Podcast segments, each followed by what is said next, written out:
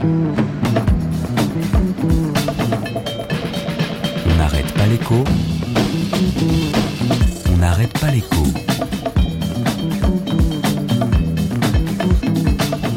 Alexandra Ben Saïd. On me voit, on me voit plus. On me voit, on me voit plus. On me voit plus, on me voit.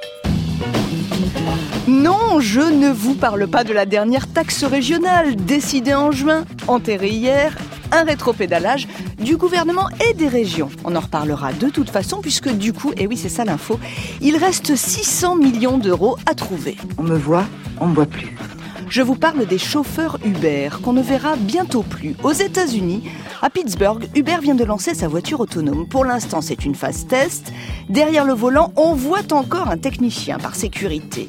Mais nous, c'est surtout la, la suite qu'on aperçoit. On en est à parler de la protection sociale des chauffeurs Uber, mais plus de chauffeurs, plus de questions de contrat. Il paraît qu'avec les taxis autonomes, il y aura besoin de plus de techniciens, plus de superviseurs, plus de réparateurs qualifiés auront-ils le statut de salarié? Mais je vais trop vite, je sais, ça n'est pas ça la première question. Celle qui décidera de tout le reste, la voici.